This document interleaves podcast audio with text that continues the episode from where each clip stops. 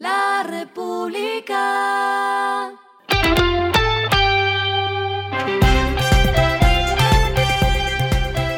Al final de la jornada, esto es lo que debes saber sobre el comportamiento de los negocios, las finanzas y la economía.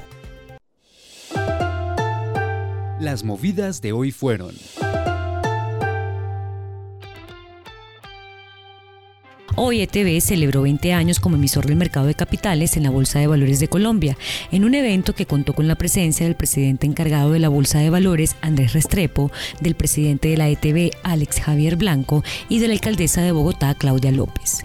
El momento fue preciso para destacar que ETV pasó de dar conectividad con fibra óptica en 1,2 millones de hogares a 2 millones de hogares, y que de 243 mil usuarios con fibra óptica que tenía, actualmente ya tiene más del doble con aproximadamente 520 mil usuarios. La venta de motos subió en septiembre 4,4% al registrar 58.527 unidades comercializadas, pero acumula una caída de 18% en el año. Yamaha con 11.086 unidades, Bajaj con 10.233 y AKT con 9.113 unidades lideraron las ventas en el noveno mes del año.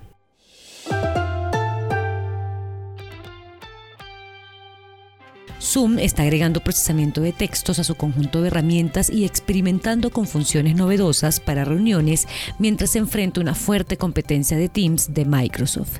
La edición colaborativa de documentos, similar a Google Docs de Alphabet, estará disponible en Zoom el próximo año. Lo que está pasando con su dinero.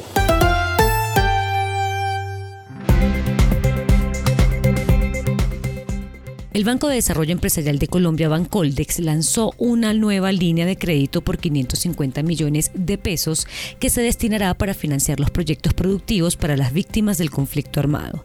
La línea denominada Crédito Asciende se lanzó en alianza con la Unidad para la Atención y Reparación Integral a Víctimas. Los empresarios de la población víctimas del conflicto podrán acceder a un crédito para capital de trabajo y modernización para el fortalecimiento de sus negocios o empresas.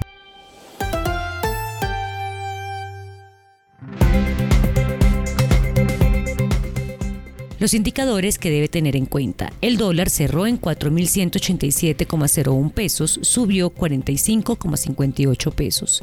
El euro cerró en 4.386,10 pesos, subió 38,84 pesos. El petróleo se cotizó en 89,53 dólares el barril. La carga de café se vende a 1.310.000 pesos y en la bolsa se cotiza a 1,81 dólares. Lo clave en el día.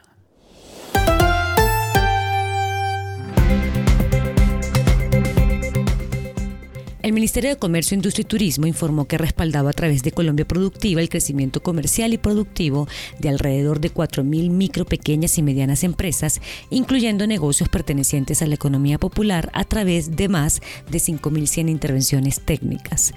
Esto hace parte de la política de reindustrialización, según lo informaron hoy. Los programas han llegado a 302 municipios en 32 departamentos. 233 de estos tienen menos de 200.000 habitantes y 50 están catalogados como municipios PEDET. A esta hora en el mundo.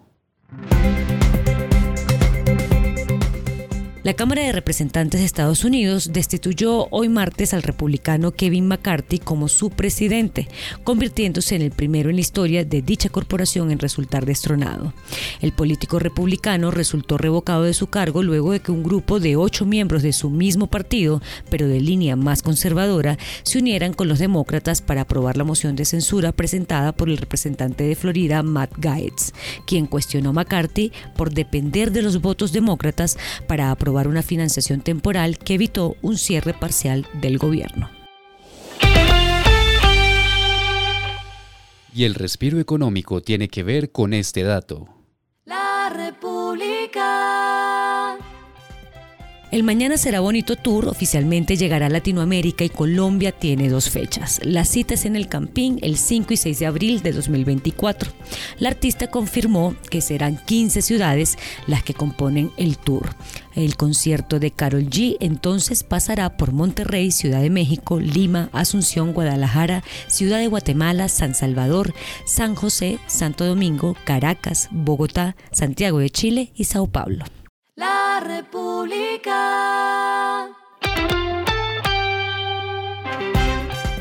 Y finalizamos con el editorial de mañana, el drama de las exportaciones colombianas. Las exportaciones siguen de mal en peor. El pasado agosto solo fueron 3.947 millones de dólares, una caída de 10% que profundiza el drama del sector que no encuentra la manera de mejorar. Esto fue Regresando a casa con Vanessa Pérez.